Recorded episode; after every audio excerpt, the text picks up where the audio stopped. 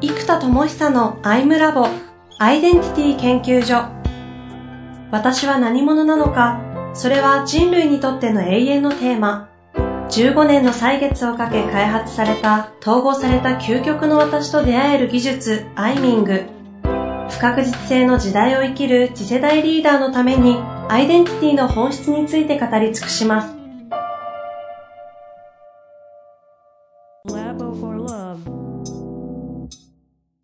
こんにちは、遠藤和樹です。生田智久のアイムラボアイデンティティ研究所。生田さんよろしくお願いいたします。はい、えー、よろしくお願いします。さあ、今日も行きたいと思いますが、なんか、あれですね、久々にこう、ちょっとワークやってみたり、なんていうんですか、この、生田さんが、な、なんだろうな、なんか懐かしい気分でしたね。この系の、この続くコンテンツといいますか。生田さんの感じは。確かに具現化方面に今年はすごく入ってたので、戦略とか仕組み化とか、その辺が多かったんで、こう、ワーク部分が確かに少なかったかもしれないですね。そうですよね。はい。やなんか久々にやったなという感じがして、当時アイミングとかをね、アイミングをアイミングをやってた時期とか思い出したんでね。うんうんうん。はい、なんか、懐かしかったですが、今日は、その技術をね、当然、アイムラボですから、皆さんご自身が被験者として、体現者としてどう適用してやっていくのかということだと思うので、いろいろ絶賛悶絶中の部分もあると思いますし、うん、生田智久さんについてのお話をいただきたいなと思うんですけども。そうですね。で、もうこれもいつも言ってるコンセプトシンプルで、えー、私の存在意義、私たち会社であれば法人の存在意義と顧客の、えー、絶対的必要性がリンクすればいいと。ここが繋がってないとうまくいかないで、これが繋がるということがすなわちもうマーケティングというか、うん、あの、世の中に広がるということなわけですよ。で、それも絶対的必要性を生み出すんではなくって、本当に必要な人に気づいてもらえばいいんですよ。それが本当に自分にとって必要なんだと気づけるかどうか。で、この機会が生まれるコミュニケーションなんですよ。うん、最近コミュニケーション僕全然取ってないからコミュニケーション語るのがね あの、全然できてないじゃねえか説があるんでちょっとあれなんですけど、まあコミュニケーションなんです。うん、で、えっと、で、これをどう設計するかじゃないですか。で、今じゃあ、この世の中で一番広がってるコミュニケーション手段って何なんだと考えるとやっぱ動画だなと思うんですよ、本当に。はいはい、YouTube がもう本当にそうだなと思っていて、だ最近も芸能人よりも YouTuber の方が有名になってきて。つまりテレビを見ない人たちが増えてきてるので、YouTube しか見てない人たちも増えていますと。で、例えば芸能人が、えー、来る、まあ、ジャニーズとか収穫脚力むっちゃありますけど、えー、っと、なんか、バラエティのタレントさんが来るからといって、そんなに人が集まるかってそんなことない時あるじゃないですか。うん、でも、逆に YouTuber の人がやった時にブワッと集まることも起こりうるんですよ。で、これって何なのと言ったら、その人たちの素材がどうかじゃなくて、コミュニケーション手段が違うってことなんですよ。うん、で、そのコミュニケーション手段が、より素とか私や私とか自分らしさの方向に社会全体が移ってきてるじゃないですか。つまり作り込まれたすごいものから自分らしさを表現する方向私が私である方向。だから大企業にいたらすごいサービスでかいサービスができたのに独立して一人で小さなサービスを自前で自分の信ずるものをやりたいって人だってむちゃくちゃ増えてるじゃないですか、うんうん、だからでかいこととか質が高いことはその大企業がすごいんですよ。ではなくもう自己表現としての人生を歩むっていう人たち、そこの思想が増えてきてるんですよ。なのでそうするとメディアとしてもそういう思想形態に基づいてるメディアの方が共感しやすいわけじゃないですか。うん、うん、そうするとより個人主義的なメディア、すなわち SNS とか YouTube みたいに個人が自由に発信できる。で、あのー、そうですね。なんでこっちの物語が広がっていく。じゃあ、これも最初ブログとか、ツイッターみたいに文字メディアが最初広がるじゃないですか。文字と写真。で、えー、結果、えー、情報量とかインパクトで言うとやっぱ動画の方が圧倒的に多いじゃないですか。で、この動画はもう言われてますけど結局 4G になったからこんなに広がったんですよ。3G の時思い出すと結構遅くなかったですか？なんか。ねメールとかでもなかなか落ちてこないとか、その当時まだまだ開発する時も画像サイズとか気にしてたと思うんですよ。で、今ってね、ウェブ作る時に画像サイズも大して気にしないですよね、それ。むしろ綺麗なようにしたいし、動画も全然埋め込めるじゃないですか。で、じゃあ今後5年、10年を考えた時に、資産形成ですよ。コミュニケーション資産。アイデンティティ資産。私が私であるということが理解されて伝わって、そんな存在が必要なんだと思ってもらう必要があるわけじゃないですか。すべてのビジネスは。っていうことは、何かしらかこれも、えー、っと、資産にしないといけないですよ。仕組みにしないといけない。うん、じゃあ、そういうコミュニケーション資産、アイデンティティを伝えるコミュニケーション資産を今からどこに形成していくべきなのか。って考えたら 5G になっていき、ってなるとやっぱ動画だと。で、これはアニメーションっていうのが一つの回じゃないですか。僕はここまでやってアイデンティティアニメーションを作っていく。これ一個の回です。で、動画で言うならば、やっぱり C2C メディアである、えー、こうね、個人が作って個人に届けていく、もう YouTube の波が、もう今、さらに大きくなりましたよね。で、あの、最近見てすごいなと思ったのは、あの、中田あっちゃんいるじゃないですか。はいはい。で、彼が Win Win Win っていう番組作ったんですよ。これ、もう皆さんご存知の方いらっしゃるかもしれない。これ、もうすごくって、スタジオのセットまで自前で全部作ったんですよ。で、あの、宮迫さんと2人で番組やってて、オープニングも完全にキー局のテレビのオープニングレベルの、もう僕もアニメーション作ってるか分かるんですよ。あれ、普通に作ったら何百万かするようなレベルの、もし、アニメーションになってます。多分、4、500するんじゃないかな。まあ、それは多分彼の挑戦に共感するクリエイターたちが、多分100万ぐらいでやってるんだと思うんですけど、普通だったらあの動画で5、600は普通に行くなレベルのオープニングなんですよ。うん。でもオープニングからレベル違うし、セットも多分あれ、普通に何千万かかかってると思います。っていうレベルのセットを作って、もう完全にテレビなんですよ。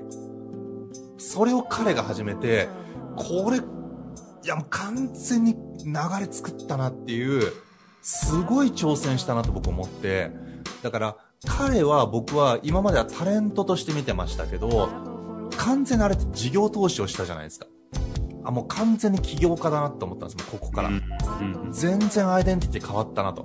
プロデューサー側に入ったなと。なんで、あのまあ、主演監督みたいな感じですよね。でもっと言うと、オーナー監督選手をやってるので、これぜひ皆さん見てください。あの、あ、これ世界変わるぞっていう大きなスタートになったと思います、正直。で、もうそれぐらい今 YouTube ですから自由に私が私で思うことを発信する世界。これみんな憧れですし、みんなそう生きたい。ということはやっぱり資産はどう考えても YouTube なんですよ。だから YouTube やろうと思って1個だけ動画アップして、この1ヶ月ね、1個もアップできてるんです。1個だけ。これ結構対策なんですよ。あの、10兆図という概念を、えー、自分のアイデンティティの変容を10兆図というたった一つのアイデアに落として、えー、30分で話してる動画なんで、これぜひご覧いただきたいんですけど、これ1個対策なんですが、本当はこれもっと出す必要があります。で、じゃあ YouTube でどのようにこの私のアイデンティティ、今、ウィズダムアーティストというアイデンティティを使って、どうやって YouTube 上で自分のバリューとかこのコンテンツの価値、もう本当みんなアイミングやって自己統合して、ジュドーンと現実作ったらいいと思うんですけど、伝わらないじゃないですか。え、それ必要ってなっちゃうから必要性が生まれないじゃないですか。ですから、えっ、と、やっぱりこれは動画資産を作ること。で、これが自分以上にコミュニケーションを取ってくれること。で、そこで信頼関係が生まれること。えー、購入するかどうかって信頼が必要ですから、この信頼関係を構築するコミュニケーションを YouTube 内の動画化してくれる状態。うんうん、もう、ここが最強のマーケティングだなとやっぱり、もう思います。し、もうこれから5年10年でさらにそうなるでしょうと。じゃあ、どうすると、今の私というエネルギー、そしてコンテンツ、そしてバリュー、価値が USP、自分なりの独自性を持って最も広がるのか、という、今度企画になってきますよね。うん、で、ここで僕が取ってるのが、まず前回やったのもそうなんですけど、まず圧倒的な図解。なんで、主役は幾多ではなくて図解の図、ロジックなので、これも画面構成としても自分は右下にちょっとだけ、えー、出ていて、もう全面に図がボーンとアートされてる状態にしてあります。で、まずこのスタイルがもう圧倒的だなと思ってるんで、えー、基本全部このスタイルで出していこうっていうのは1個です。で、ただ、目に見えないんですよ、その価値が。うん、で、目に見えないのと僕が価値だと思ったのが問答、内側で練ることじゃないですか。で、この練り上げる力を伝えたいので、うん、動画の理論の説明だったらセミナーになっちゃうんで、問答空間の価値を伝えたいので、うん、やっぱり内容より問答の方に持っていきたいなっていうのがもう一個。で、問答だと、その問答をしたかったら何度も再生するって可能性があるじゃないですか。音楽もその気分になりたかったら、何度もその音楽を流しますよね。で、例えば、本当に大事なことなんですか？その問いを深めきれずに答えになってない問いってむちゃくちゃありません？うん。ってことは、その問いをもう一回問いたい。うん。時に、例えばもう、私がよく言う質問の一つで、アイデンティティは彫刻であると。だから、何を削ってもそれを私か。で、もはやそれを削ったら私ではない。と言えるような究極のワンワードって何ですか？そのワンワードになるまでとにかく削る。だから探す作業じゃないんですよ。削る作業。これがもうむちゃくちゃアイデンティティの中核、輪郭を決めますよって。うん、これ多分アイムラボでもたまに言ったことあるんですよ。うんうん、でも、あ、この問い大事って思ったとしても、そこまでやりきるってなかなかむずくないですかってことなんですよ。そうですね。うん。そうすると今の問いを5分間にまとめてあったら、何回もそれを流して自分で削る作業するじゃないですか。やれるじゃないですか。この問答体験が生まれる動画だと熱いなと、うんうんうん、でさらにここに視覚的なインパクトを作りたいんですよ。じゃあ視覚的インパクト図解としてのインパクトが1個です。でもこれってなんかロジックなので科学的じゃないっぽく見えるじゃないですかで、やっぱもうちょっと科学的な感じとか、トランステック的な感じを入れようと思った時に、もうこれ完全にこれだなと思って、前もアイマラボでこれだなと思ってって言ったんですけど、やってないことがあって、これね、脳波系。ああ。買ってましたね。買ってます。で、自分が例えば瞑想したり内観するシーンを見せた時に、うんうん、例えばディアミングで答えを念の領域で作りますとか、思考で考えます。感情から導きますっていう実践動画をやっていく。そうすると、明らかに自分が意識を向けたり、空術使ったり、ソアリングしたら、もう、波長が全然違うわけじゃないですか。うん、脳波が。で、それを、こう画面に載せておきながら、図解とともにやる。で、まあ、図解究極なくてもいいかもしれない。内観をしながら、その脳波の状態も見せながら、えー、自分が練り上げて答えにしていく。で、こうすると、多分ガンマ波とか、アルファーファとか、だから瞑想の超上位者の人たちがガンマ波出るんですって。みたいなことも、ね、僕がじゃあ出しますね、ガンマ波って、ブーンと、ブーンと出たら、やべえってなるじゃないですか。やべえみたいな。で、これはね、つって、こういう技術で、こうやってイメージ、感覚、呼吸、肉体を一致させてるんですよ。っていうのが、声色でわかる人はわかるかもしれないです。感性が鋭い方は。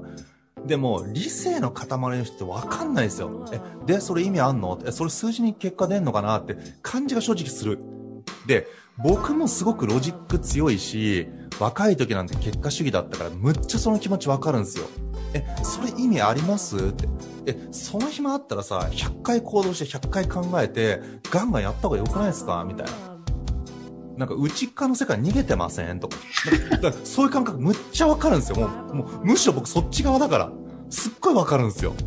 でも今やいやいやいやいや、28の法則でいくとですね、と。内的世界を磨く2割の時間が8割の結果を作ってると。現実を作るには8割の時間がかかるが、現実を作る行動っていうのは、もうやることっていうのは結果に2割しか僕は影響を与えてないなと思ってるんです。うん。内的世界の創造性や情熱や存在意義このポジショニングも含めたこっちの創造性の活動が8割の結果作ってるんですよ。うん。でそれに基づいてフォーカスされて徹底的にこれだと思ってることそしてそれが戦略的に正しいこと打てば響くポイントにフォーカスされていること。打っても響かないことを1000回打ってもそれは進まないんですよ打ったら響く1000人に1人の人と出会うこと。そこにフォーカスをしてコミュニケーションを設計しているのか闇雲に1000回叩いてるのか全く違うんです。ですからもう結果は何なら8割方の内的世界の活動によって出来上がってるっていう風にもう言えるじゃないですか。もう創造性ですよ今の時代なんてアウトプットはですから、そうすると、えっ、ー、と、28の法則で言うと、でも現実を作るのに時間かかりますから、1日10時間何か活動するんだったら、8時間は現実でいいですよと。うんうん、でも、1日最低2時間は、内観創造の時間をちゃんと取れてますかと。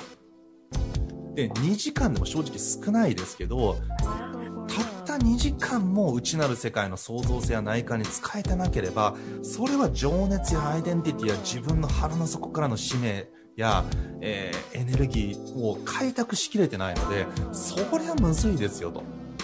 でこれが大きな企業にいればそれを上の人がやってくれて行動だけすればいいんですよ。指揮官がいれば。うんでもそれを指揮官に意思決定委ねてますよねと自己決定が幸福を作るのであれば自分で練り上げて自己決定していく。これはもしやりたいのであればそれが自分の幸福だと思われるのであれば内的世界の快楽。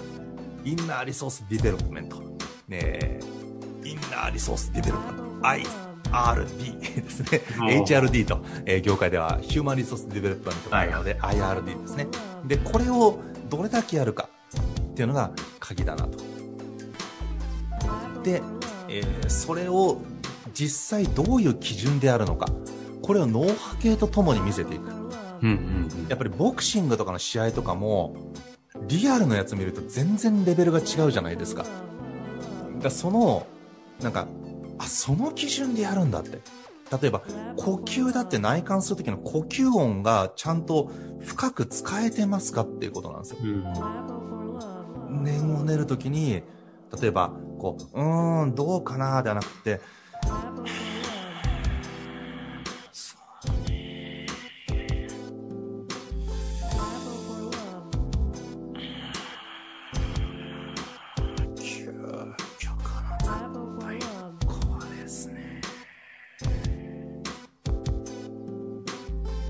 て言って、呼吸で念を練るんですよ。うん。というふうに信念を構築しないと念で練られない頭の思考言葉だけで出来上がった形骸化した言葉が出ちゃうんですよ。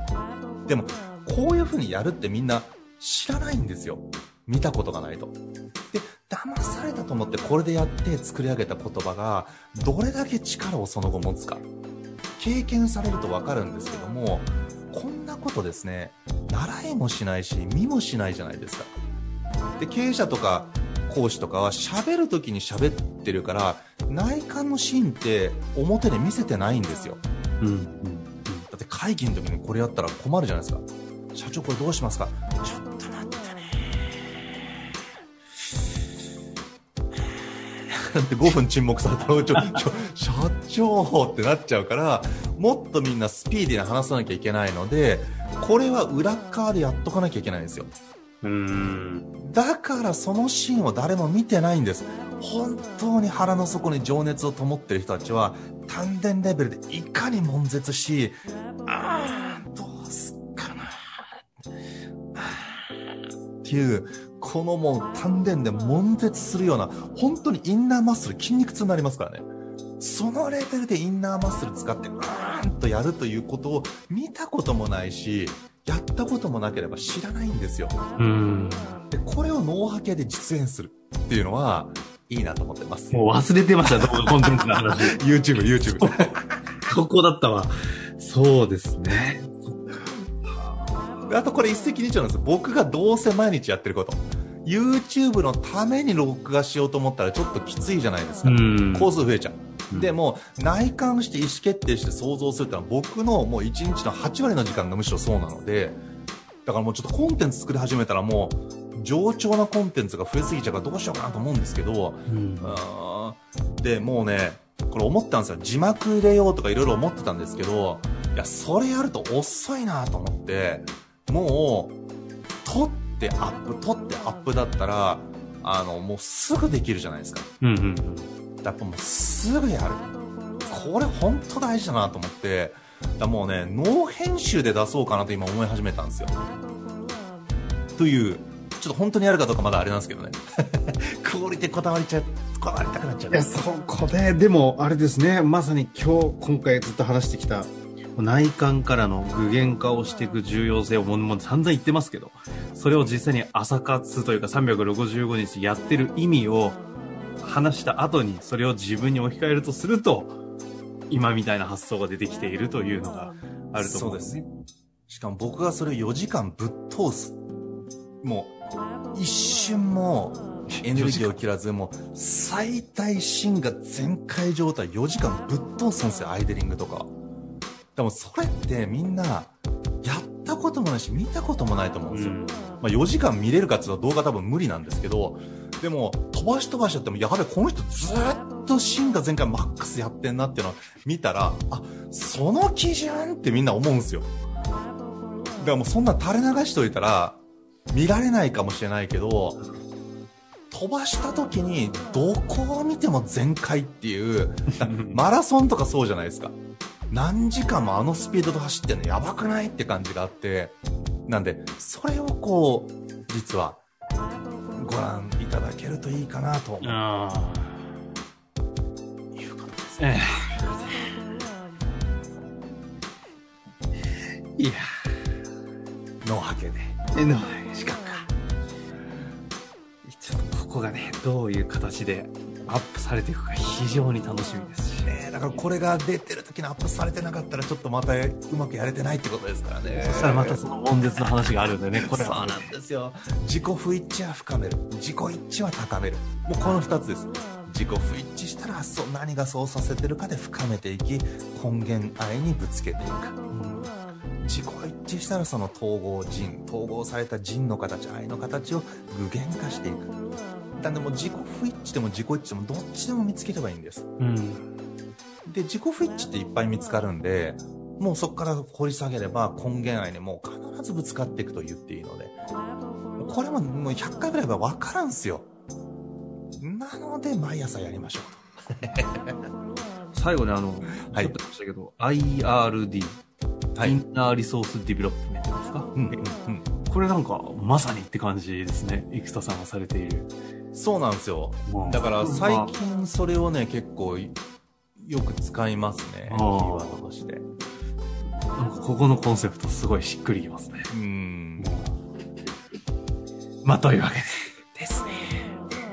ようなところは、このぐらいにしたいと思いますが、いや、まあ次回また、楽しみにしております。はい。ありがとうございます。というわけで、ぜひね、あの、興味ある方は、ジニアム、生田さん、全くマーケティング活動してないので、見つけるのも大変かもしれませんけれども、あ、さすがにそろそろ、PDF 上げときましょうか。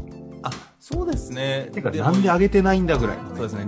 あの、URL を貼っとくと。言われるいいですねとくので、ジニアあの、ぜひ興味ある方は、そちらの方、一番上に、じゃあアップしておきますね。